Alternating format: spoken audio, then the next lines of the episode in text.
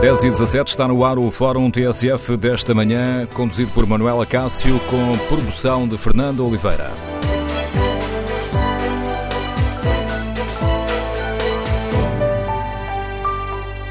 Bom dia. No Fórum TSF de hoje, voltamos a falar dos problemas na arbitragem, debatemos o protesto dos árbitros e queremos ouvir a sua opinião.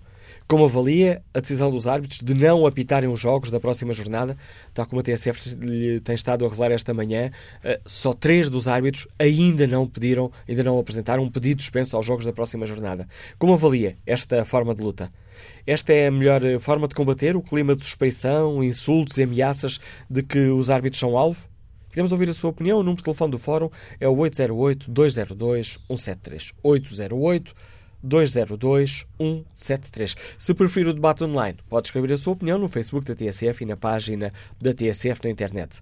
Em tsf.pt, hoje no inquérito que fazemos, perguntamos aos nossos ouvintes se concordam com este protesto dos árbitros e o sim leva vantagem. 65% dos ouvintes eh, está de acordo com este protesto dos árbitros. Queremos ouvir, aqui no Fórum de Viva Voz, a sua opinião. Os árbitros têm razões de queixa dos dirigentes e dos representantes dos clubes de futebol?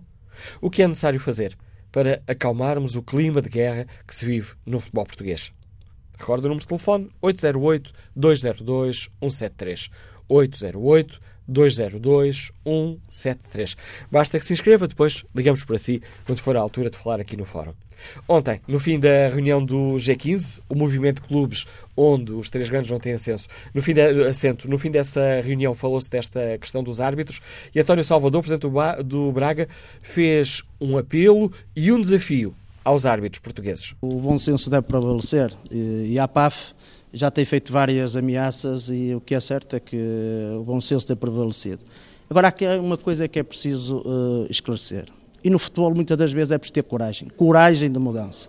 E se, com estas ameaças todas que têm vindo ao longo destes, destes tempos todos, com aquilo que sai na comunicação social, todos os dias, todas as semanas, dito pelos três grandes, se há alguma paragem a ser feita, que façam, que tenham coragem, mas que tenham coragem de parar os jogos dos três grandes. Porque são eles que criam a confusão, não são estes 15 clubes que estão aqui, que andam todos os dias na televisão a insultar.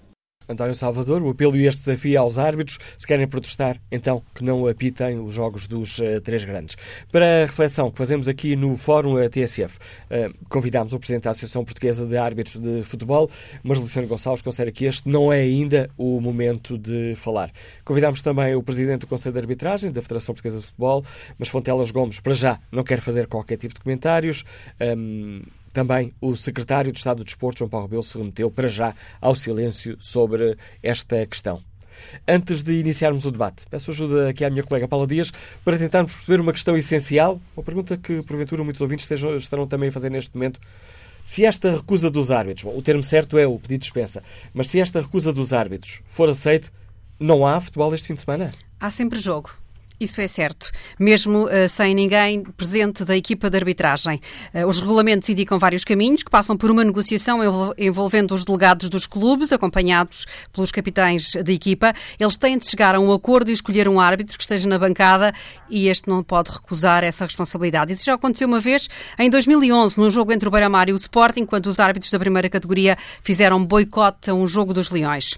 Caso não haja acordo, a batata quente, ou seja, o apito, passa para o observador dos árbitros ou para algum dirigente da federação ou associação que esteja no estádio. E se ainda assim não se encontrar um árbitro, os delegados decidem por sorteio qual deles vai escolher o árbitro. E nesta altura que vai procurar-se na assistência um árbitro oficial, que não pode, como já disse, recusar uh, essa responsabilidade e também não pode ser recusado por nenhuma das equipas. Se não houver nenhum árbitro na bancada, os delegados vão ter de chegar a um acordo sobre quem vai ser o eleito para apitar o jogo e se não se entenderem nesta altura, o um, vencedor, por um sorteio, vai escolher alguém em quem confie, pode ser um jogador ou o capitão da equipa dele. Seja uh, quem for que fique com o apito, também está escrito nos regulamentos que nenhum clube pode recusar-se a jogar alegando falta de árbitro. Futebol lá não é a mesma coisa. Ora, no Fórum TSF. Queremos ouvir a opinião dos nossos ouvintes sobre este protesto dos, eh, dos árbitros. Os árbitros têm razões de queixa? Concorda com este protesto? Queremos ouvir a sua opinião. O número de telefone do Fórum é 808-202-173. Iniciamos esta reflexão com o contributo do José Manuel Delgado, diretor do Junta Bola. Bom dia, bem-vindo a este fórum. José Manuel Delgado, como é que olha para este hum, protesto dos árbitros? Justifica-se, em sua opinião? Olá, bom dia. Uh, eu creio que peca por tardio. Uh, num passado não muito distante, por muito menos, os árbitros fizeram muito mais. E nesta altura, os árbitros uh, são de facto o mais fraco de toda a cadeia. são todas as semanas pressionados, ofendidos, colocados em causa e é uma situação absolutamente insustentável. É insustentável para os árbitros, é insustentável para o clima que se vive no, no futebol português e há que pôr cobro a, a tudo isto, há que uh, agizar um plano para alterar este estado primitivo de coisas e julgo que hum, esta tomada de posição dos árbitros uh, é um primeiro passo Uh, e é um aviso à navegação nesta indústria que se tanto maltrata e que acaba por ser tão autofágica. E os uh, dirigentes a diverso nível, uh, tanto os clubes como uh, os dirigentes federativos, estão a desempenhar, em sua opinião, o papel que deviam neste, neste momento complicado do futebol português? Olha, vamos fazer aqui um exercício, que é, vamos pensar que o que está a acontecer não, não se passa no futebol passa-se, imagine-se, na, na, atividade bancária. E imagine-se que os três principais bancos a operar em Portugal visem cobras e lagartos uns dos outros, colocam em causa a reputação uns dos outros, uh, são capazes das maiores diatribes relativamente à, à, concorrência e acabam por dizer que não vale a pena confiar no sistema bancário, uh, que isso é tudo, é tudo uma, uma fraude. Uh, que repercussões é que isto teria para, para o país? Que medidas é que já teriam sido tomadas? No futebol, aquilo que se está a verificar de há algum tempo a esta parte é, é realmente uma, uma, uma, uma deriva e uma loucura completa uh, relativamente, relativamente àquilo que deveriam ser os interesses de, comuns dos, uh, dos clubes uh, inseridos na indústria do, do, do, futebol. Eles estão a fazer tudo ao contrário, eles estão a destruir a imagem do futebol, estão a destruir uh, a possibilidade de, de, de, da indústria, estão a olhar para o curtíssimo prazo e estão a esquecer os danos, que isso é irreversíveis, que estão uh, a produzir e haverá quem tenha a obrigação de colocar uh, um ponto final em, em tudo isto. Para já, aquilo que nós temos visto é que, com uma particular virulência, os uh, três maiores clubes têm sido, eh, pelas piores razões, os protagonistas desta, desta causa. Uh, eu sei que uh, cada um deles tem tido intervenções diferentes, eles não têm exatamente o mesmo tipo de intervenção, mas depois no fim do dia isto vai dar tudo, vai dar tudo ao mesmo em termos de danos para, para o futebol. Veja-se, por exemplo, que uh, o Futebol do Porto tem no seu canal um programa de televisão uh, dedicado a uh, denegrir a concorrência, especialmente o Benfica. O Benfica agora criou um programa semelhante para fazer a mesma coisa em relação ao Futebol do Porto e, segundo ontem foi noticiado, o Sporting também vai pelo mesmo caminho e amanhã também terá um programa semelhante para, para, para um, proceder da, mesma, da mesma maneira. Isto, isto leva-nos para onde? Isto faz o quê? Há queixas, há dúvidas, há suspeitas.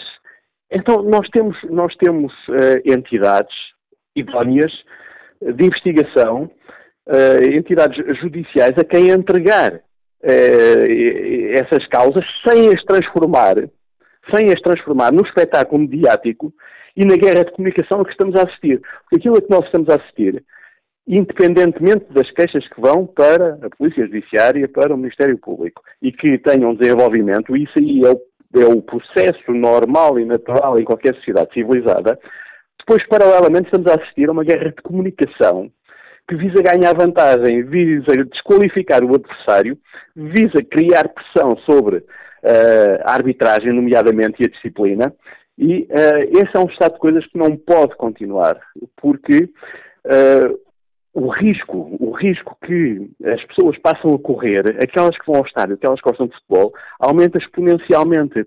E é nessa medida, e é tendo em conta esse risco, que eu, que eu creio que uh, a atuação do governo tem sido pura e simplesmente indigente. há que respeitar, é um facto, uh, o movimento associativo, uh, mas há limites para, para tudo, e neste caso os limites de inação do governo têm sido uh, atrozes. Portanto, ao governo também é preciso aqui fazer uma chamada de atenção. Eu não vou tão longe quanto a proposta ontem apresentada pelo Sporting Braga, que uh, páginas tantas diz que uh, seria de toda a conveniência que o Secretário de Estado da Juventude e Desporto estivesse assente também à mesa do Conselho de Presidentes da Liga de Clubes. Não irei tão longe, mas é preciso uma intervenção do Governo sob pena de um dia destes estarmos com uma tragédia uh, nas mãos e depois toda a gente sacudir a água do capote.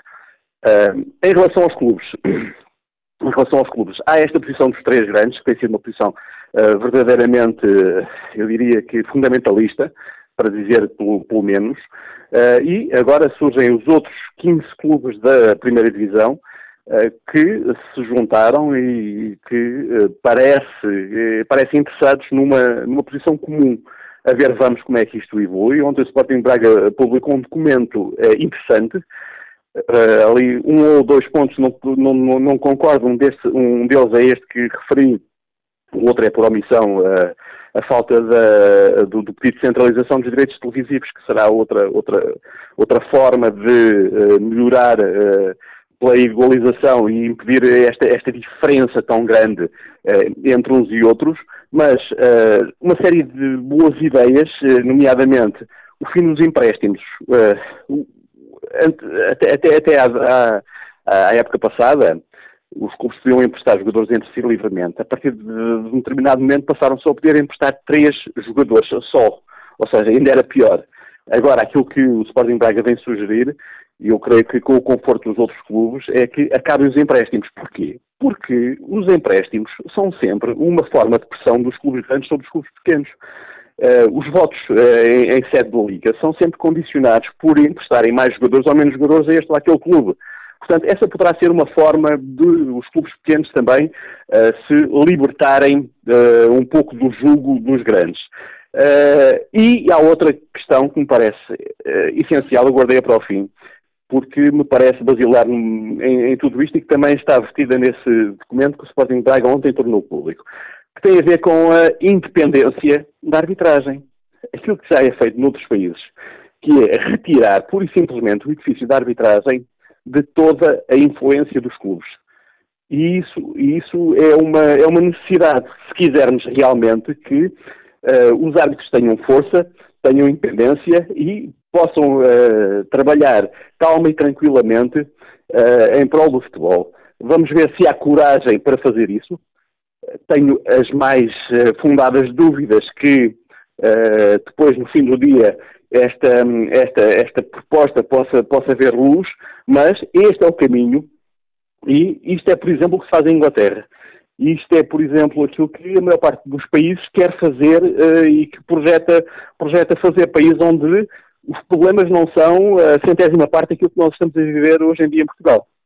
José Manuel Logado, obrigado por uh, ter participado neste fórum, lançando aqui o debate para o qual convido os nossos ouvintes. José Manuel Logado, que hoje no editorial que assina no jornal A Bola, uh, deixa esta pergunta, recorda que se aproxima o Porto Benfica e o Benfica Sporting, e depois pergunta, senhores dirigentes destes clubes, senhores dirigentes federativos e da Liga, senhores governantes, conseguem dormir tranquilos? Queremos ouvir a opinião dos nossos ouvintes sobre o protesto dos árbitros. Que avaliação faz o economista Paulo Simões, que está no Porto? Bom dia. Bom dia. Eh, eu acho que os árbitros têm razão. Efetivamente, os árbitros estão constantemente a ser pressionados uh, por todos os clubes. E uh, esta situação não faz sentido e eles, muitas vezes, por muita vontade que tenham, não conseguem desempenhar um trabalho limpo e rigoroso. Eh, contudo, portanto, eu sei puxar a brasa para a minha sardinha, portanto, e para ser desde já explícito, eu, eu quero salientar que sou um fervoroso adepto do Futebol Clube do Porto e gosto de futebol e vou frequentemente ao futebol, inclusive o meu filho faz parte da quarta Chupa Dragões. Uh, mas eu quero salientar um pormenor que me parece interessante. Efetivamente, há erros. Houve erros este ano, e o campeonato neste ano, no início, e houve erros nos anos anteriores. E, efetivamente, e, e, que, e se calhar buscar muita gente, eu julgo que há o, um desconsolo em toda a sociedade portuguesa, em todo o centralismo que o nosso país tem, pelo facto da supremacia do futebol ter sido transferida para a cidade do Porto. Uh, por muito que nos custe admitir isso, uh, toda a sociedade, desde a classe política, desde os órgãos de comunicação social, uh, inclusive mesmo aqueles eleitos pelos cidadãos do Porto, puxam e arrastam e, e, fazem força para que os clubes de Lisboa sejam beneficiados e tenham e, e mantenham a primacia no futebol. Efetivamente o Futebol Clube Porto arrancou a ferros essa primacia, uh, que também conseguiu resultados até inéditos ou apenas comparáveis com a era do, do Eusébio a nível internacional. E isso nunca foi feito. Eu tenho muita pena de sofrer uh, muitas pessoas, mas se nós até repararmos só neste campeonato, verificamos que os clubes de Lisboa, em particular o Benfica, têm sido, e se olharmos para as arbitragens de uma forma isenta, verificamos que o Benfica tem sido uh, beneficiado. É evidente que os outros clubes têm que se, têm que se manifestar. O que fizeram ao Braga é inadmissível. O Braga e, não tem direito de se manifestar. Conduzindo aqui ao tema que hoje debatemos, para não, eh, não logo no início, não conduzirmos este, este debate para o meu clube é beneficiado, o teu não é beneficiado, mas uh, o, o Paulo Sebastião dizer os clubes não podem ficar calados, mas têm feito esse protesto da melhor forma, em sua opinião? Na minha opinião, não. Na minha opinião, não. Na minha opinião, têm é que, é que corrigir as mentalidades. O nosso país tem um problema grave. Quiçá a razão fundamental pelo nosso atraso, que é o centralismo. Nós uh, só, só vemos um ponto, que é Lisboa. Por muito que custe estar a dizer isso, eu tenho que admitir. Inclusive, pessoas eleitas pelo Círculo do Porto só veem Lisboa. É, é, é, e aí é que reside o problema. Se nós compararmos, por exemplo, a Alemanha com Portugal, nós verificamos que na Alemanha uh, a exposição internacional foi feita em Hannover. O Banco Central Europeu está em Frankfurt. Uh, o Parlamento está em Bonn. O, o, circuito de Fórmula 1 está em Nuremberg. Aqui, tudo isso estaria em Lisboa. Se nós compararmos, por exemplo, com, com, uh, com a Espanha, nós verificamos a exposição internacional foi em Sevilha. Uh, os Jogos Olímpicos foram em, em, Barcelona. Tem três agências europeias, está uma em Vigo, está outra em Bilbao, está outra em Valência. Aqui seria tudo Lisboa. E a única coisa que conseguiu, cuja supremacia saiu de Lisboa foi futebol. E eu faço a pergunta, mesmo à própria TSF, que para mim é dos órgãos mais isentos que existe, porque há outros que nem se pode ver. Por exemplo, pronto, eu não, não vou estar aqui a citar nomes, estão até Até porque já, já, aproveitar esta sua longa intervenção para pedir capacidade de síntese a CITA, Paulo Simões e também aos próximos ouvintes. Peço-lhe que conclua, por favor. Com esse desafio que ia fazer. Uh, pronto, o que eu lhe digo, pronto, e se me permite a conclusão, é que o problema maior é o centralismo que tem o nosso futebol, inclusive poder político. Houve comentários de políticos repugnantes. E até um, um, facto que eu acho significativo foi a própria queixa que os clubes de Lisboa, por dados que ainda nem sequer tinham sido provados, foram fazer queixa ao Platini, que era um tipo que está a ser acusado por corrupção, para retirar o Futebol Clube do Porto das competições europeias. Até os políticos e até política, uma política que, nem, que até própria disse, tinha dito uma semana antes no Jornal Expresso, não percebe nada de futebol, que põe o filho a apresentar os, uh, os, uh, os palpites que, que, que, que aquele jornal apresenta e toda, todas as semanas, que não percebe nada de futebol, vem mandar umas bujardas alegando que o Porto teria que ser Mas já nos, estamos, já nos estamos a desviar muito do tema de hoje, uh, Paulo Simões, e já ficou, com, já ficou clara a sua opinião. Obrigado pelo seu contributo. Peço aos ouvintes uma grande capacidade de, de síntese. Ricardo Freitas é produtor cultural, liga-nos de Guimarães. Bom dia. Olá, muito bom dia. Um, antes de mais, uh, e para ficar logo a forma do, da, da, minha intervenção, uh, obviamente dizer que sou de Guimarães, uh, sou sócio do, do, Vitória Sport Clube.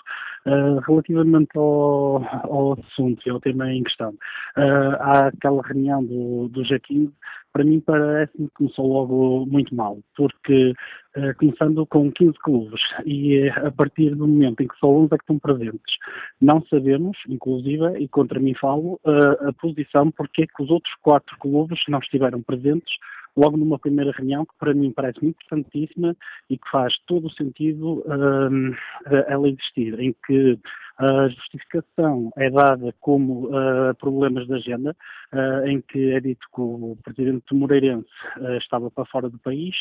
Do, o presidente do meu clube, ainda hoje estamos a aguardar para saber o porquê dele não ter estado presente. Do Portimonense, igualmente. A única situação que até pode parecer mais razoável na ausência terá sido o caso do, do Vitória de, de Setúbal pela, pela demissão do, do, seu presidente. Não me parece normal que clubes que tenham uma direção com vários elementos que, mesmo que não pudesse estar o presidente, que não estivesse pelo menos um representante do clube na primeira reunião para saber o que é que está a ser tratado. E quanto a esta questão uh, concreta dos árbitros, compreende o protesto? Uh, Compreendo o protesto, mas apenas eles só estão a sofrer aquilo que fizeram durante muitos anos. Porque a questão é muito, muito simples. Se os atos, uh, e se nós formos a fazer sempre a contabilidade, é verdade que os órgãos de comunicação social uh, e a sociedade portuguesa vive à volta de três, uh, três clubes. e são esses três clubes que são sempre, normalmente, se formos a fazer as contas ao final de um ano ou de uma época desportiva, são sempre os clubes que são mais beneficiados são os ditos uh, três grandes. Uh, e ninguém quer saber dos outros clubes. Por isso, os árbitros, neste momento, se tivessem coragem, porque o que estamos aqui a falar, este protesto deles vem, acima de tudo, por tudo o que está a passar na comunicação social e nos programas de televisão, uh, com os comentadores, em que aí as próprias televisões, os jornais a nível nacional têm uma grande, grande culpa também no meio disto, porque só existem, uh, a Liga é feita por uh, três clubes, só três clubes é que têm direito a comentadores, semanalmente. eu, obviamente, que eu sei que um debate televisivo não permite ter 18 representantes todas as semanas, mas pelo menos sim, cada uma das semanas, tivesse mais um ou dois representantes dos outros clubes de forma rotativa, já seria uma coisa que a comunicação social, as televisões poderiam ajudarem muito a esta descentralização do, do, futebol português. E se eles tivessem coragem, deviam fazer uma coisa então, porque são esses três clubes que estão neste momento a levar o futebol para a lama, porque é isto que está acontecendo neste momento, com as suas grandes empresas de comunicação, uh, que boicotassem apenas os jogos dos três grandes. E depois aí iríamos ver isso que era uma atitude, ou seja, uma atitude de coragem, uh, porque uh, é o, o Vitória ou o Braga ou o Chaves que estão a, a prejudicar as arbitragens, que estão a levar o futebol português para a lama. Não. Uh, e outra questão, esta que o anterior ouvinte também falou desta descentralização. Isto não é uma descentralização. O que eles querem é uma bipolaridade, uh, porque para eles a descentralização é as coisas não estarem em Lisboa e virem para o Porto. Não, Portugal é muito mais do que isso. Uh, e o, os órgãos, não é só em termos de futebol, têm que estar descentralizados por muitas mais cidades. Há muitas mais cidades em Portugal, ao interior, cidades com grande capacidade para acolher tudo. Outra questão também está relacionada com o pouco poder que os outros clubes têm, em dois sentidos, e vou ser mesmo, uh, uh, vou tentar sintetizar ao máximo, que é a questão de, ponto número um, não é admissível, como é que podemos querer mais equilíbrio no futebol português, quando nós sabemos que três clubes levam 80% das receitas, isto é um ponto que deve ser uh, debatido, uh, e outra questão é, uh, há muitos clubes que falam, mas enquanto que as pessoas uh, das suas próprias cidades não defenderem os clubes das suas cidades, não apoiarem, não irem ao estádio, não pagarem cotas, não, uh, não derem mais força aos seus clubes, até para captarem mais receitas em termos de publicidade, e gostarem sempre de ter um segundo clube, ou esse é que é o primeiro clube e o da cidade passa a ser o segundo, obviamente que nunca terão poder, e isto vai continuar assim. Agora, relativamente mesmo a este assunto, a coragem seria uh, os árbitros, neste momento, e até que isto mude e as próprias televisões ajudem a mudar as rádios, há uma coisa que era importante: os árbitros que penalizem, como penalizaram há uns anos atrás, por exemplo, o Sporting, em que apenas boicotavam os jogos do Sporting, boicotem, façam greve, sim senhora, aos três grandes que é neste momento quem está a colocar o futebol português neste lamaçal. E nós que gostamos de futebol, gostamos de ir ao estádio, uh, não é isto que nós queremos, não é este o futebol que nós pretendemos para, para Portugal. E agradeço o seu contributo para este Fórum Ricardo Freitas. Seguimos até Beja, nesta viagem pela opinião dos nossos ouvintes, para escutar o empresário Mário Gomes. Bom dia. Olá, muito bom dia aos jornalistas da, da TSF Rádio Jornal, Manela Cássio, e também à jornalista da TSF Paula Dias e, e à produtora uh, Fernanda Oliveira, que, que é competentíssima, super simpática, extremamente educada, a Fernanda Oliveira, e também ao José Manuel Delgado, diretor adjunto do Jornal Desportivo, a, a, a Bola, que foi eh, jornalista e, e foi ex-jogador de futebol. Eu, eu, eu, eu, eu sou, sou, sou do, do, do, do Clube de Alvalade, do Sporting Clube Portugal, mas acho que, o, o, os árbitros, quando, quando o presidente do Sporting Clube Portugal, Bruno Carvalho, denunciou o, o caso dos Rochas, portanto, das ofertas dos jantares aos árbitros, portanto, os árbitros não, não ameaçaram com greves, portanto, foi, denunciado na altura que, eram quatro árbitros, dois delegados e acho que era um observador, uma faixa, uma camisola do Sporting Lisboa Benfica, um convite válido para uma visita ao Museu Cosme Damião, que eu lembro muito bem, era 28 jantares por jogo, de 500 a 600 euros, portanto, tanto no Estádio da Luz como no, como no, no, no, Museu da Cerveja, de, portanto, eram tipo Eusébio, os vouchers, de, portanto, eu, eu, acho que este caso devia ser bem esclarecido, para, para, ficar bem clarinho, para não haver qualquer tipo de dúvida, suspeição e desconfiança. Não é bonito, eu acho que não fica bem estas ofertas aos árbitros, aos delegados e observadores, não, eles deviam de, de, aceitar este, tipo de prendas de, clubes para, para, para de vez com esta desconfiança, essa suspensão que é a arbitragem futebol português. Portanto, houve conhecimento que o Sport e Benfica gastava durante cerca de 250 mil euros nesses vouchers às equipas de arbitragem. As regras, as regras, as leis são muito iguais. Eu acho que o soco nasce para todos, portanto, eu acho que isto devia ser igual para todos. Portanto, e fica este apelo do Mário Gomes aqui nesta fase final, a qualidade, como foi audível para os nossos ouvintes, a qualidade da ligação telefónica degradou-se muito, mesmo assim julgo que foi eh, perceptível o essencial da opinião deste nosso ouvinte. Bom dia, Nuno Santo, é empresário, Nuno Souza, peço desculpa, é empresário Liga-nos do Porto, bom dia. Olá, Olá Manela Cássio, muito bom dia. Desde já gostava de agradecer a oportunidade que me dá de, de expressar a minha opinião. Eu queria lhe dizer que esta, eh, esta covarde, este covarde anúncio de greve, que não é greve, é um pedido de dispensa que pode ou não ser aceito. Isto é revelador da falta de credibilidade que esta classe, neste momento, tem em Portugal. Não têm credibilidade nenhuma, a começar pelo seu representante, um senhor Gonçalves, que gosta muito de levar os velhinhos a passear ao clube do seu coração.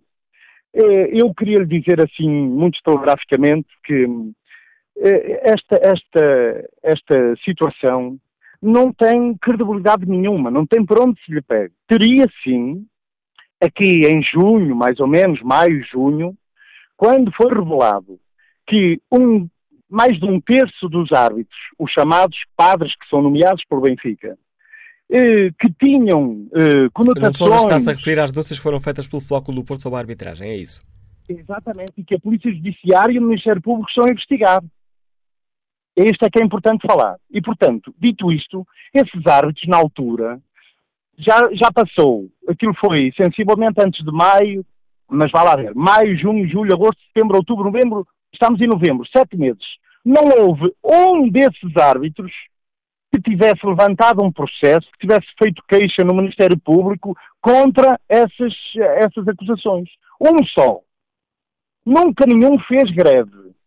Nunca nenhum se insurgiu, mesmo o seu representante de classe, que pede bilhetes ao Benfica, eh, nenhum, nunca levantou processo nenhum, nunca fizeram qualquer crítica. Portanto, estão calados. E como diz o povo, quem cala, consente. Qual é a razão agora de vir cá com, esta, com este pedido de dispensa? Será que este pedido de dispensa foi pedido por e-mail? Até parece. Até parece que foi pedido por e-mail. Portanto, não tem perna por onde se lhe pegue. Eu acho que os árbitros, se se sentem ofendidos e coagidos e que não têm condições, olhem. E digo isto para todos os portugueses ouvirem. Para aqueles que vão comprar o, o, o espetáculo, quando nós vamos eh, comprar uma coisa qualquer, um bem qualquer, se ele não estiver bem, nós até temos direito a reclamar e se tiver defeito de fabrico, temos direito a um novo. Mas quando vamos ver um jogo de futebol e somos enganados, somos verdadeiramente aldrabados por estes padres que são nomeados lá para rezar as missas em condições e, de, e dar as homilias conforme o chefe da Camorra quer. Não de Sousa, Portanto, esses, esses não, são termos aceita não são termos aceitáveis num programa de opinião livre como é o Fórum TSF. Ó oh, oh, Manela Cássio, o, meu amigo vai-me desculpar, e, para mim, e eu trato por amigo porque já me conhece há muitos anos e sabe como é que isto funciona. Eu, eu, eu venho aqui dizer a minha opinião e é aquilo que a sociedade portuguesa, a maior parte. Eu não estou a colocar em causa a sua opinião, Nuno Sousa. A questão é que utilizou um termo camorra, que é um termo mafioso, e não fazemos esse tipo de acusações ah, aqui. Pronto, então fala-se de outra maneira. Peço desculpa. Então retiro isso e digo que é o chefe do povo. Pronto, posso dizer isso, não há problema nenhum, que é o que está na moda. Mas eu dito isto, e retiro lá então a camorra, para não ferir suscetibilidades, mas o chefe do povo que gosta dessas homilias. Quando essas homilias são bem feitas, não é? Não há problema nenhum. Agora, quando acontece outras coisas, e lamento que aquele senhor de Guimarães, honra lhe seja feita que eu viaje pelo país inteiro, deve ser das cidades que mais gosta do seu clube, e até porque eles não deixam que nenhum outro clube lá ponha uma casa do seu clube. Aquilo é Guimarães e ponto final. Mas ele também se esqueceu, ao dizer que são os três clubes grandes que estão a lamear o futebol, eu não estou de acordo. Porque ele, ele não se deve esquecer que um árbitro que agora faz de conta que é muito sério e independente, anda para aí a falar em todos os órgãos de comunicação social, aos 16 minutos, aqui há uns anos, marcou três penaltis contra o Guimarães a favor do clube do regime. E eu, ele, isso ele devia se queixar. Portanto, eu queria dizer que os governantes de Portugal, a começar pelo senhor secretário de Estado do Desporto, que não tem condições nenhumas, absolutamente nenhumas, para exercer o cargo, já devia ter pedido admissão e obrigar que houvesse um esclarecimento cabal de toda a situação que está a acontecer no futebol português, que é um escândalo de sempre da corrupção, nem no tempo do Inocêncio Calabote. Agora é muito pior, é uma teia, desde a Comissão Disciplinar à Justiça, à Federação. Vejam bem que até houve um oficial de Justiça que passava informações para o Benfica sobre eh, eh, processos que estavam em tribunal de, de, determinadas pessoas. Não acham isto gravíssimo? A pergunta que nos deixa Nuno Souza, empresário que nos liga do Porto. Entramos já aqui na reta final desta primeira parte do Fórum TSF. Mas agora encontro José Manuel Ribeiro, diretor do Jornal Jogo. José Manuel, bom dia, bem-vindo ao Fórum TSF. Peço-te uma primeira análise a esta greve dos, uh, dos árbitros. Faz sentido? A greve, estou aqui a facilitar, a greve com todas as aspas. Este pedido de dispensa aos jogos da próxima jornada. eu consigo compreender a pressão e o, e o aumento de, de, da temperatura uh, em redor dos árbitros nestes tempos. Mas eh, há aqui problemas de várias ordem que são muito diferentes. O primeiro é que essa pressão veio para ficar independentemente do que aconteça, porque o panorama da comunicação mudou muito. Portanto, as redes sociais amplificam e mobilizam o, pior dos adeptos e isso veio para ficar e não, não vai melhorar. Uh, os clubes têm canais uh, e os canais dão-lhes uma, uma, uma voz que não tinham antes e um poder de comunicação que não, que não existia. Por outro lado, já temos canais de televisão que são tabloides, portanto, que promovem este tipo de, de, de, de programa e de atitude, digamos. Eh, e, portanto, isto veio para ficar, não vai, não vai desaparecer, vai ser sempre assim. Portanto, os árbitros, os árbitros das instituições, a Federação, a Liga, têm que perceber que isto, que isto está a acontecer. Pronto. Depois há outras questões que, que estão relacionadas com os próprios árbitros, que é uh, a qualidade de, deste lote de árbitros, se é boa, se não é. Na minha perspectiva, não é muito boa. E, portanto, isto também interfere, uh, vão cometendo erros e também têm responsabilidade nesses erros. Uh, e, portanto, isso, na minha perspectiva, até liga um pouco o Conselho de Arbitragem, está a lidar com aquilo que tem. Portanto, muita coisa dependerá de, de, dos próximos anos e da renovação que, que, for, que puder ser feita. Depois, há os outros problemas, que são as denúncias que estão, que estão a ser feitas e que ou, ou são verdadeiras ou não são verdadeiras, ou são produzidas claramente de má fé ou não são produzidas claramente de má fé, e são coisas diferentes. E, portanto, um, se os árbitros, a protestar contra acusações que são feitas de má fé, ou, ou, estão a protestar contra as outras, um, ou, ou, acham que é tudo má fé, e se acham que é má fé, porque é que não explicam? Portanto, há aqui, uma, há aqui uma mistura de temas muito complicada que torna difícil às pessoas compreenderem os árbitros. Uh, por muito que a razão que tenho, eu compreendo isso, eu compreendo essa pressão, compreendo que é muito difícil uh, trabalhar. Uh, isso acontece com, com, a nossa profissão e, e tu sabes disso. Portanto, também vivemos sobre essa pressão, também, também a enfrentamos todos os dias. Uh, e compreendo isso. Mas as pessoas, para as pessoas é muito difícil descodificar quais são as motivações dos árbitros.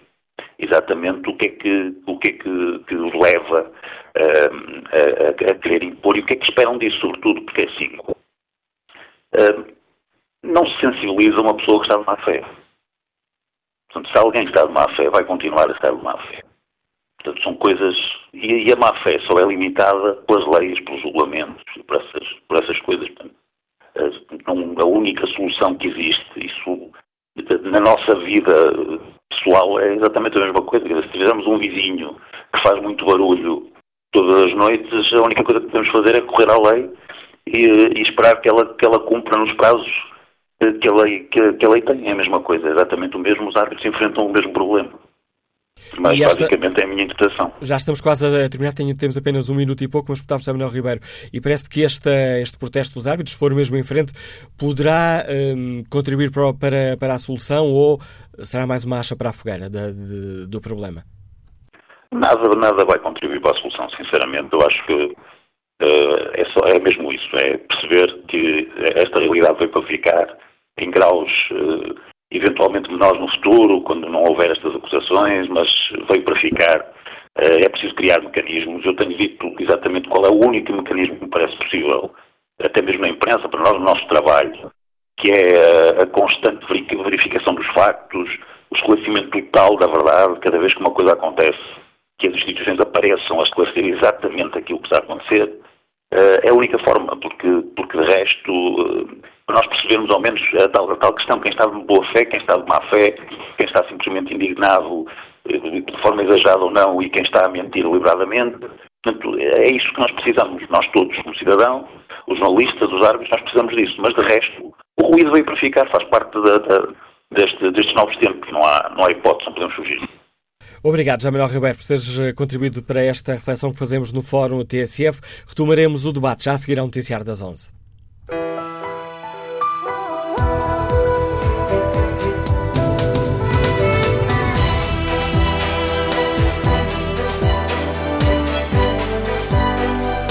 Seguir analisamos então toda a informação. Depois a emissão TSF segue com Nelson Santos. Estamos a 6 minutos das 11 da manhã. 11 da manhã, 9 minutos, Fórum TSF, segunda parte, edição de Manuela Cássio com a produção de Fernanda Oliveira.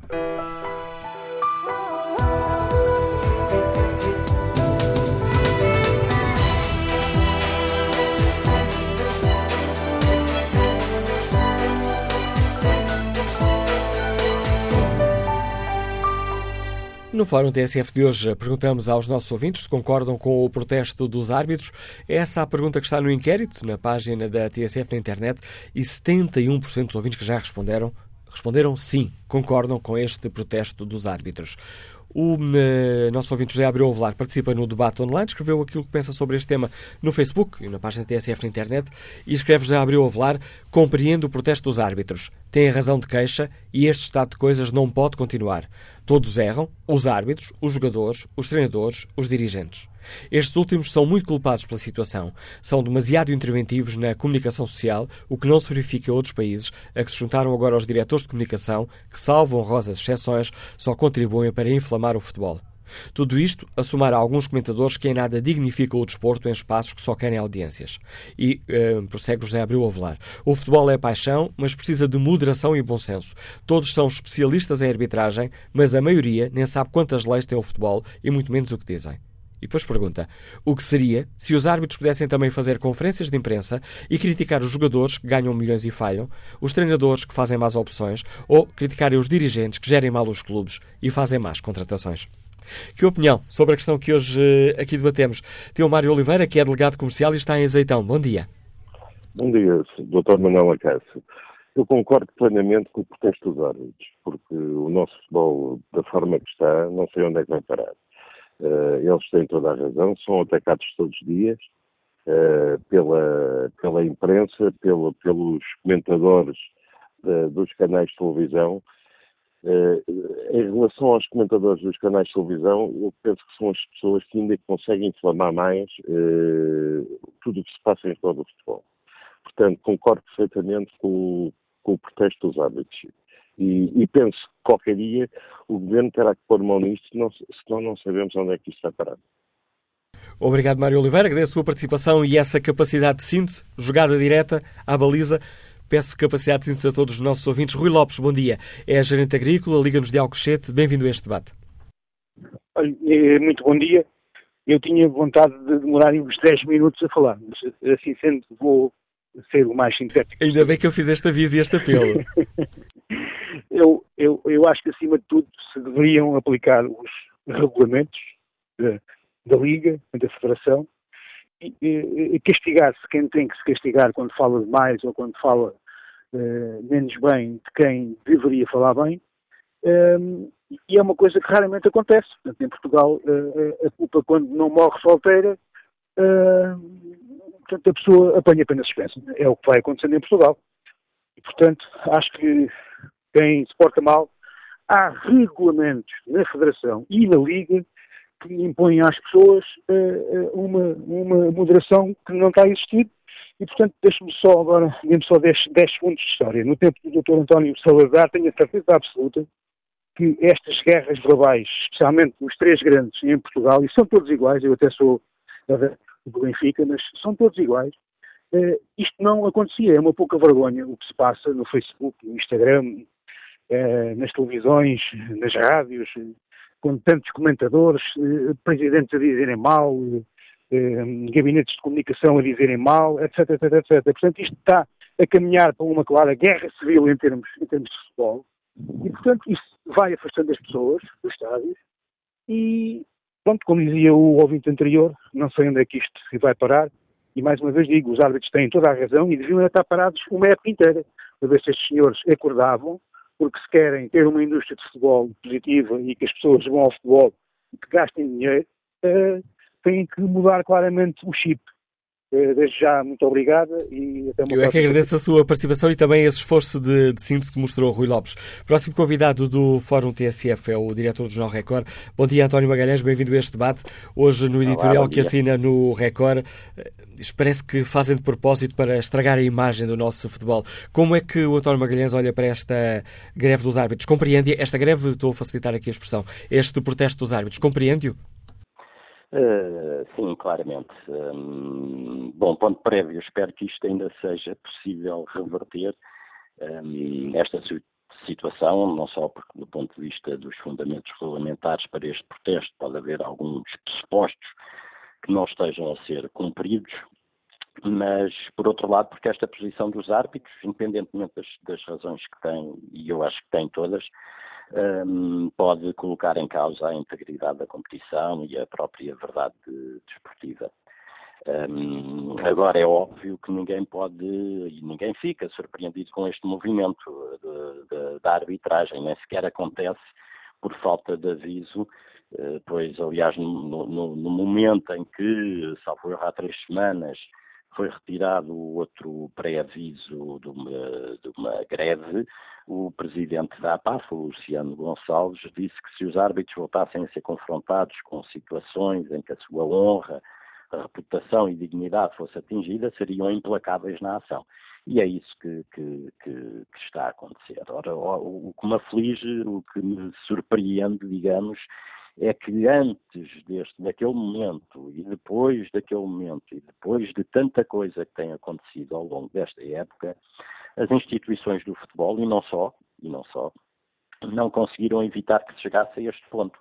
Uh, e perguntamos como é que é possível que os clubes não tenham travado os seus impulsos, não tenham controlado a sua comunicação, não tenham aplacado os seus ódios, não tenham feito rigorosamente nada, antes pelo contrário, para atenuar este clima este clima que se vive e que tem sempre a arbitragem como arma de, de arremesso. Eu diria só mais duas coisas. Uh, por um lado, esta greve um, a verificar-se uh, é, é, como passar um atestado de incompetência a todas as instituições do futebol e até ao próprio governo, que eu acho que em determinada altura já deveria ter uh, atuado e que, portanto, não souberam ou não quiseram evitar este problema. Às tantas, uh, como, como, tu disse e como eu escrevi, uh, parece que não querem evitar o, este problema. Um, por outro lado, se porventura o futuro campeão nacional, imaginemos, ou as futuras subidas ou descidas de divisão ficarem ligadas a um a, esta greve porque um árbitro que veio da bancada não viu um penalti ou anulou mal um golo, ou, ou seja o que for que tenha tido influência direta no resultado de um jogo, então depois não venham queixar-se. Uh, diria que estarão todos a pagar e estamos todos, no fundo, a pagar pelos nossos pecados. E esta luta dos árbitros pode ajudar, uh, uh, pode fazer parte da solução ou poderá, pelo contrário, eu, eu contribuir ainda mais para o problema? Pois, eu, eu, eu, como disse, acho que põe em risco muita coisa. Acho que é uma, uma um, um, movimento perfeitamente legítimo. Os árbitros estão cansados, de facto, do, de, de, ataques que são sistemáticos e, sobretudo, eh, porque eh, são direcionados a árbitros específicos, eh, isto para além de tudo aquilo que, ah, pelo que se percebe, pelo que é denunciado, das ameaças, denunciado pelo próprio Presidente da Federação em, em, em sede de Parlamento, quer dizer, portanto, provas concretas de que, de facto, há ameaças concretas, reais, sobre os árbitros. Portanto, toda, toda a legitimidade para reagir para, para para manifestar a sua indignação, a sua revolta através dos mecanismos que tem uh, para o fazer.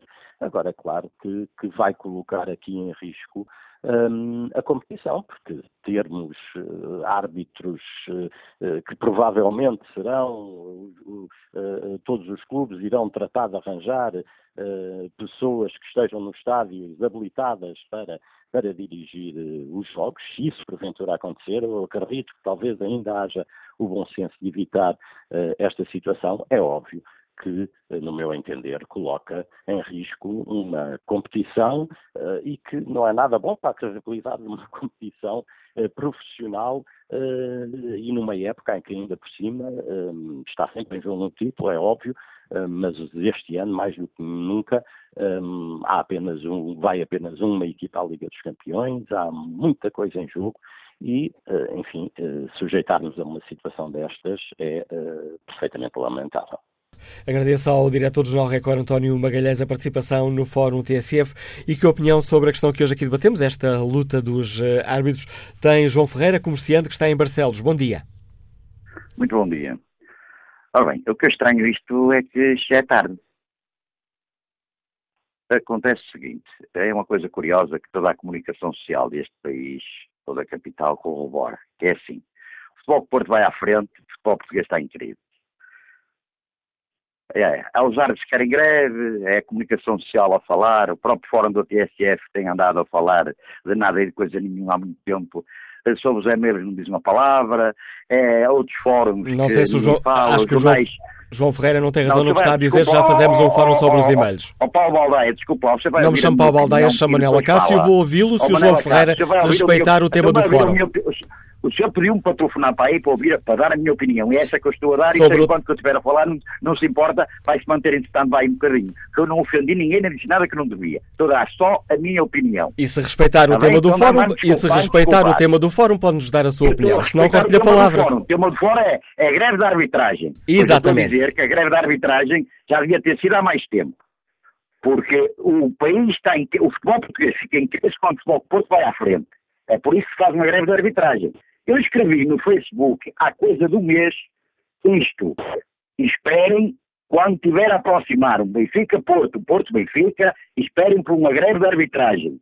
Porque o Penta é o objetivo. Se molhar a meios e a greve de arbitragem pode fazer parte do último grito do aflito, que é o último grito de escolher o árbitro na bancada. É isso exatamente que está a acontecer.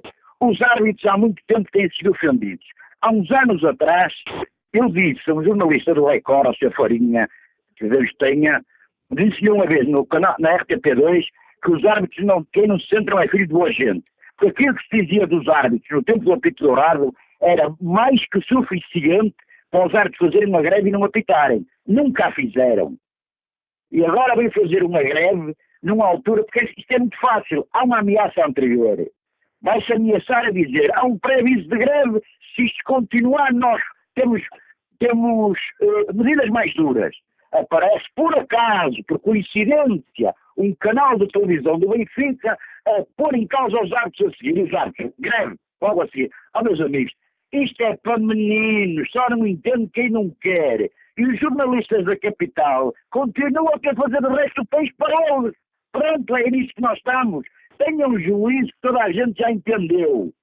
Incluindo o senhor da arbitragem, toda a gente já entendeu. Este último ataque feito ao seu Monteiro da Silva, que eu conheço bem, Sr. Monteiro da Silva, exato da primeira divisão, benfiquista ferrenho conhecido em Barcelos como ninguém, um benfiquista com camarote no Estádio da Luz, é feito um ataque vil, inocente, suez, um ataque nojento a um árbitro que deu tanto ao futebol português, que é um benfiquista dos sete costados, um homem que comprou ações do Benfica, um homem que colaborou na Operação Coração e é feito um ataque daqueles num canal de televisão do Benfica. Ó oh, meus amigos, Vão enganar a tia. Boa, boa tarde e bom, bom dia, muito obrigado. Bom dia, João Ferreira, obrigado pela sua participação. Estava aqui a referir-se a jogos importantes e, ora, e de facto uh, aproximam-se aí dois jogos importantes: Futebol Clube do Porto Benfica e depois um Benfica Sporting.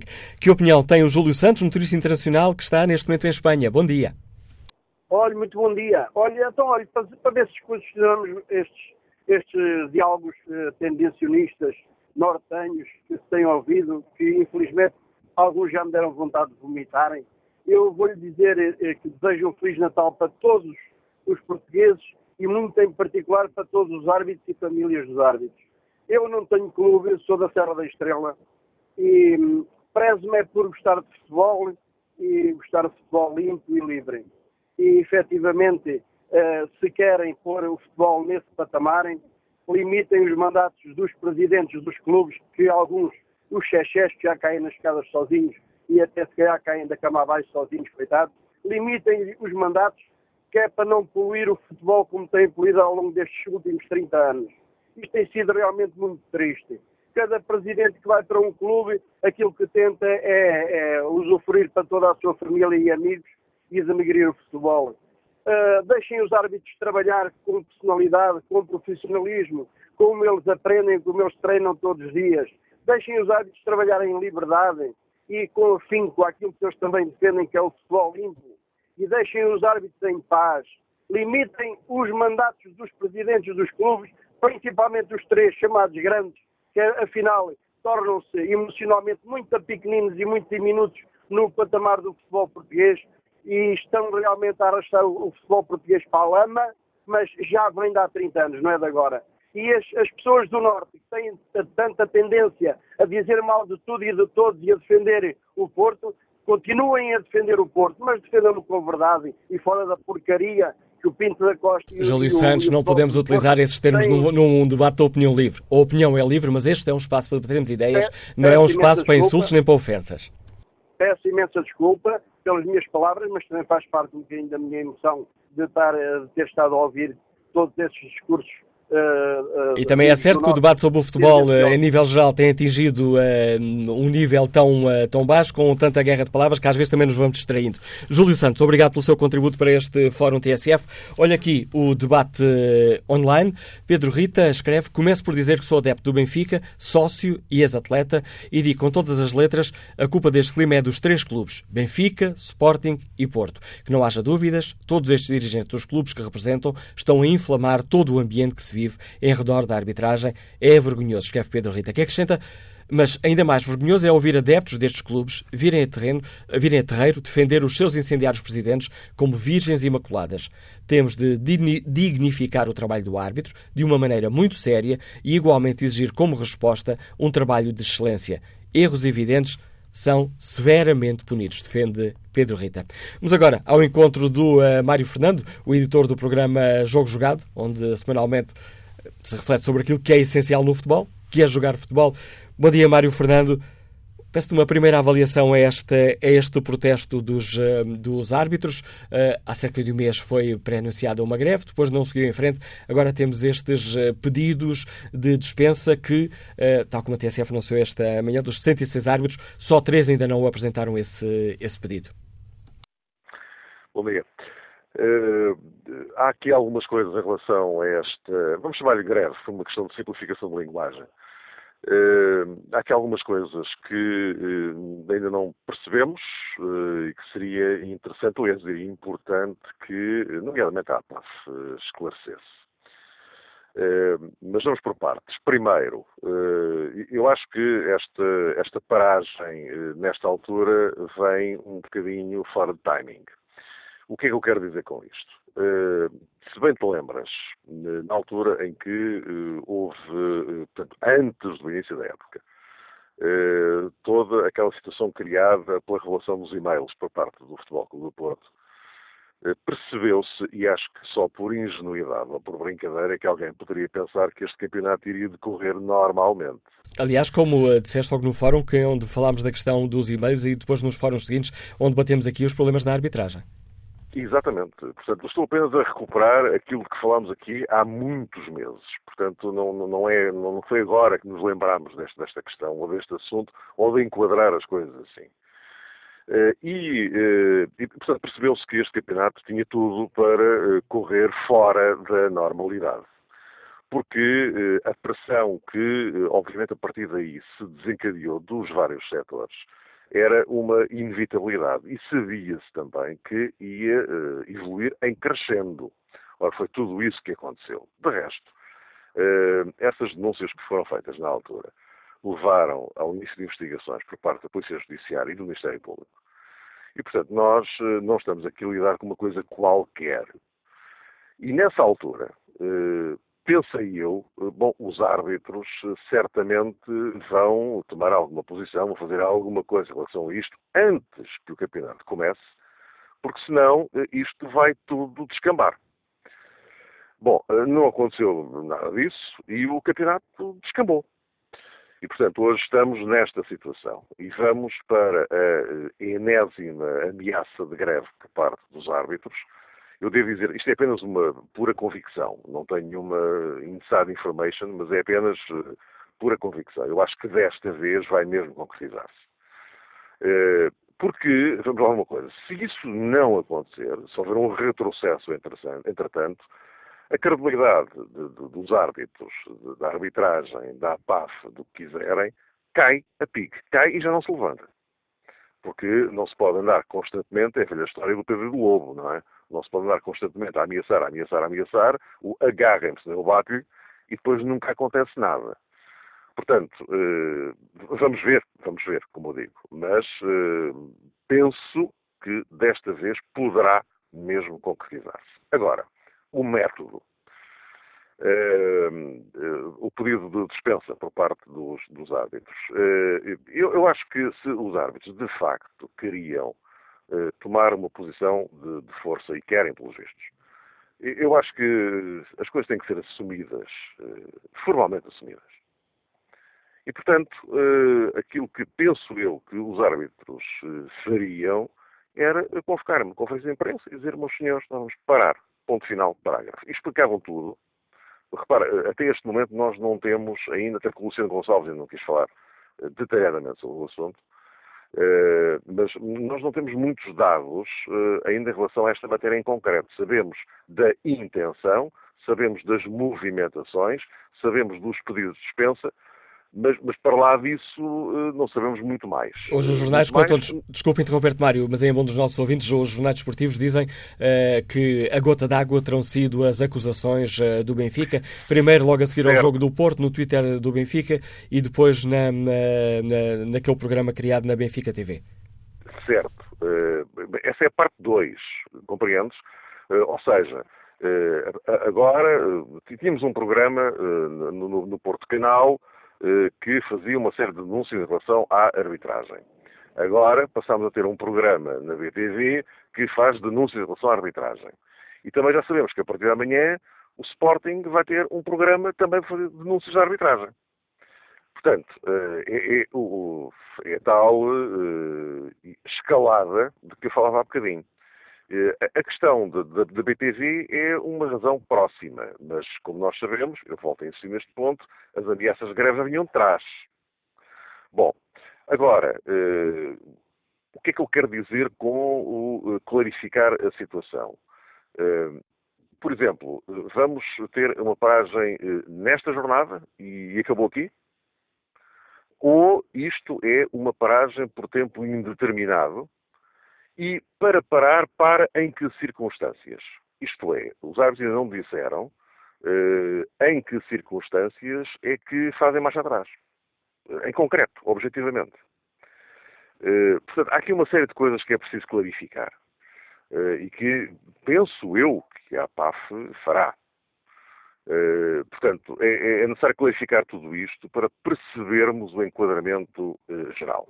Bom, mas isto em relação especificamente esta paragem. Agora, quanto aos, ao aspecto geral da questão, é evidente que estamos a viver um momento no futebol português que já, já nem tem explicação. Eh, porque eh, as suspeitas eh, generalizaram-se de tal ordem, as acusações generalizaram-se de tal ordem, a guerra, já houve quem chamasse a guerra civil do futebol entre os três grandes, e se calhar não andaremos muito longe disso. Agora, aqui um dado novo interessante, vamos ver que desenvolvimentos tem, foi a reunião do G15 ontem, a reunião dos outros clubes para lá dos grandes, eh, em que também há aqui uma tomada de posição em relação à greve dos árbitros que é curiosa, que é o desafio lançado pelo António Salvador aos árbitros. Se o senhor tem toda a razão, porque de facto este clima à vossa arbitragem não pode continuar, mas se calhar o melhor era recusarem-se a apitar os jogos dos três grandes, não dos outros, porque não são os outros que estão a montar esta guerra. Portanto, há aqui dados novos que estão a ser introduzidos, cujo desenvolvimento, evidentemente, nós ignoramos, não sabemos de que forma que as coisas vão evoluir neste aspecto. Mas há aqui a introdução de alguns dados novos. Eh, vamos ver como é que isto, como é que isto evolui, sendo que da parte dos, dos três grandes eu não estou a ver eh, a menor hipótese de haver qualquer tipo de recuo em relação a qualquer tipo de uh, ação que tenha estado a ser desenvolvida até agora por eles. Portanto, acho que ninguém vai recuar. Eh, da parte da Federação eh, e da Liga, eh, já se percebeu que o campo de manobra, nesta altura, eu não sei sequer se existe. E depois, da parte do Governo, também já percebemos isso há muito tempo, que o Governo vai manter-se de fora, como se nada se estivesse a passar. E como te lembras, Mário Fernando, há três semanas tivemos aqui o Secretário de Estado do Desporto que deixou um recado aos clubes. As palavras não, não são assim, estou a simplificar, mas ou, ou, ou isto vai ao lugar ou o Governo intervém. Isto há três semanas. Pois, eh, pois eu, eh, eu na altura relativizei eh, um bocado a afirmação do secretário de Estado. E o que é verdade é que o tempo passou, as coisas agudizaram-se e até agora não se viu nada. E, portanto, é esperar para ver. Vou manter-me nesta posição. O esperar para ver, porque declarações de intenção, no Carmelo Cássio, toda a gente as faz, não é? E, portanto, eh, muitas vezes não pode ser isso. E, já passou demasiado tempo e já aconteceram demasiadas coisas. Há uma investigação a decorrer, e isso é muito importante, porque todos nós queremos que as coisas sejam clarificadas de uma vez por todas. Só que, em paralelo, há toda esta agitação, toda esta turbulência, que, sinceramente, eu não sei quando vai parar, se vai parar. E agora, temos aí uma greve dos, dos árbitros, eh, mas como digo, eu eh, gostaria de eh, que a PAF esclarecesse todos estes pontos que eu enunciei, porque acho que seria importante para percebermos também, nós enquanto adeptos do futebol, para percebermos que tipo de evolução é que isto vai ter. Porque, evidentemente, uma, uma greve dos árbitros tem consequências diretas no funcionamento de um campeonato. E, portanto, não, não é uma brincadeira qualquer a análise do Mário Fernando, editor do programa Jogo Jogado, que agradeço também o contributo para esta reflexão, deixando aqui algumas eh, perguntas ainda à espera de resposta e enriquecendo o debate, para o qual convido agora o empresário Alexandre Domingos, que está em Lisboa. Bom dia. Bom dia, Manuela Cássio. Uh, ainda há uns dias atrás falávamos sobre o aumento do salário mínimo e, e eu até de brincadeira disse que qualquer dia estamos a falar de arbitragens. Demorou 48 horas, basicamente, para falarmos de arbitragens. Uh, eu acho que aqui culpa se divide entre vários setores. O primeiro setor é que o futebol evoluiu para um mercado, para um mercado de consumo, para um mercado de vendas. Houve uma evolução direta no que é o mercado e o, e o negócio que é o futebol. E as próprias estruturas à volta não evoluíram. e não evoluíram do ponto de vista de, dado que é um mercado de consumo e de, e de massa, e monetariamente extremamente importante, não transpareceram uh, uma imagem de idoneidade, uma imagem de transparência, uma imagem de confiança daquelas imagens fortes. E isto é histórico. Eu percebo a posição do, do Conselho de Arbitragem, uh, percebo a posição dos árbitros, mas nós temos que recuar bastante atrás para perceber como é que chegámos até aqui. Obviamente que uma greve do, da classe do, dos árbitros e dos juízes vai ter um impacto extremamente profundo no nosso campeonato.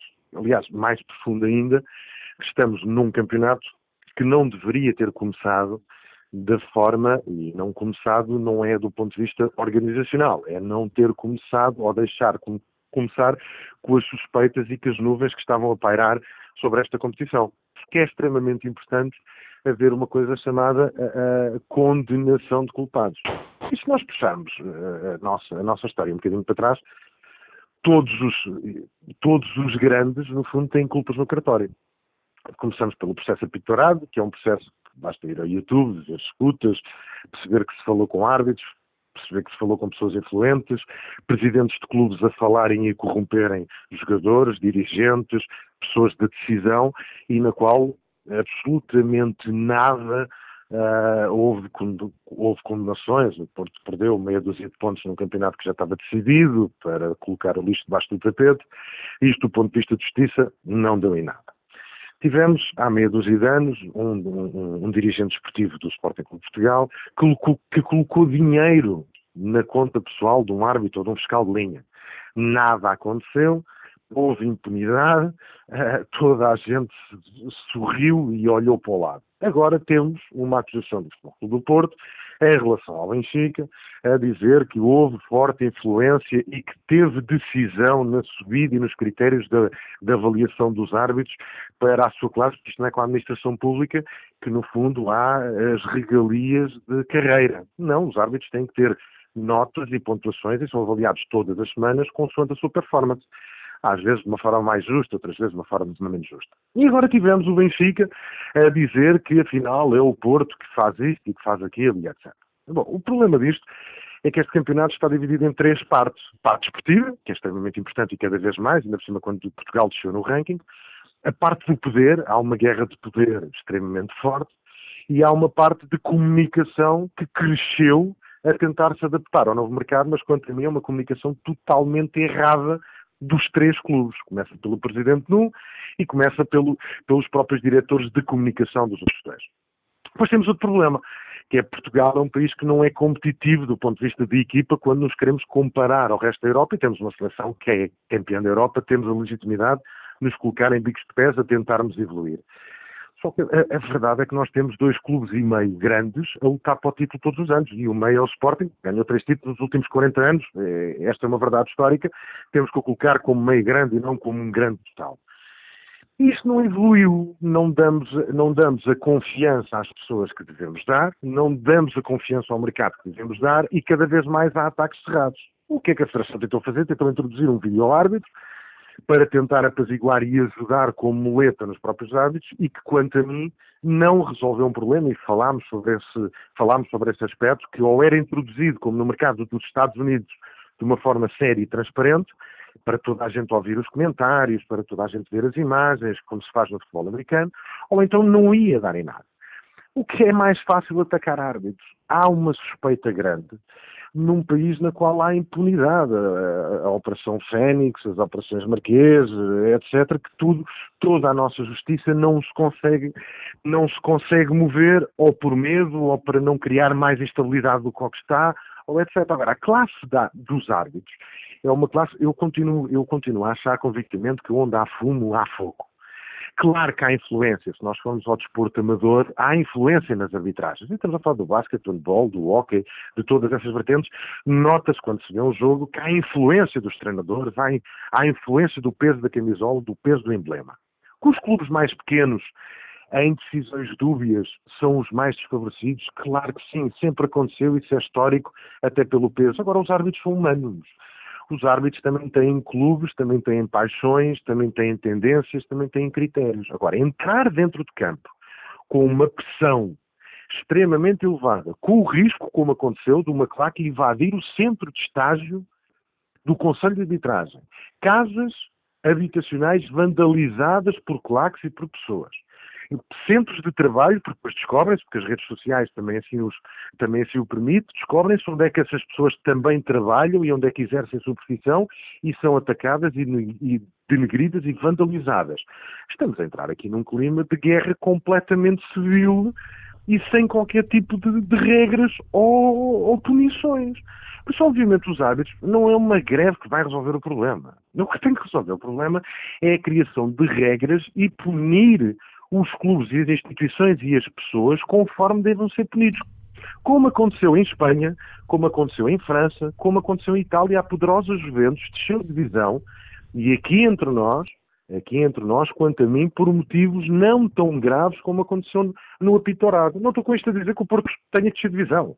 Eu estou com isto a dizer que se calhar tem que, o Porto tem que descer de divisão, o Sporting tem que descer de divisão e o Benfica tem que descer de divisão por punições. Mas depois há o impacto financeiro ou comercial que vai trazer no nosso são campeonatos, nos patrocinadores que vão deixar de investir, se não houver um Benfica na primeira divisão, deixam de investir, ou se não houver um Porto, deixam de investir, os próprios sponsorizações à volta da própria federação deixam de investir também, os clubes deixam de receber esse dinheiro, que está numa segunda divisão, não é, não é legitimado, e lembro-me que o Benfica esteve numa, numa divisão distrital em handball há cerca de 10 anos atrás, devido, devido a, uma, a, uma, a, uma, a uma guerra que houve entre o presidente da altura e um canal de, de, de, televisão e o impacto financeiro que teve nessa modalidade em particular, e tudo isto anda à volta com toda a gente a assobiar para o lado. Ou se cria regras, mas regras extremamente fixas, ou se cria, mas regras têm que ser rigorosas. Isto, ninguém pode chegar aos canais de televisão e estar a ouvir as pessoas, e isto digo sem qualquer medo.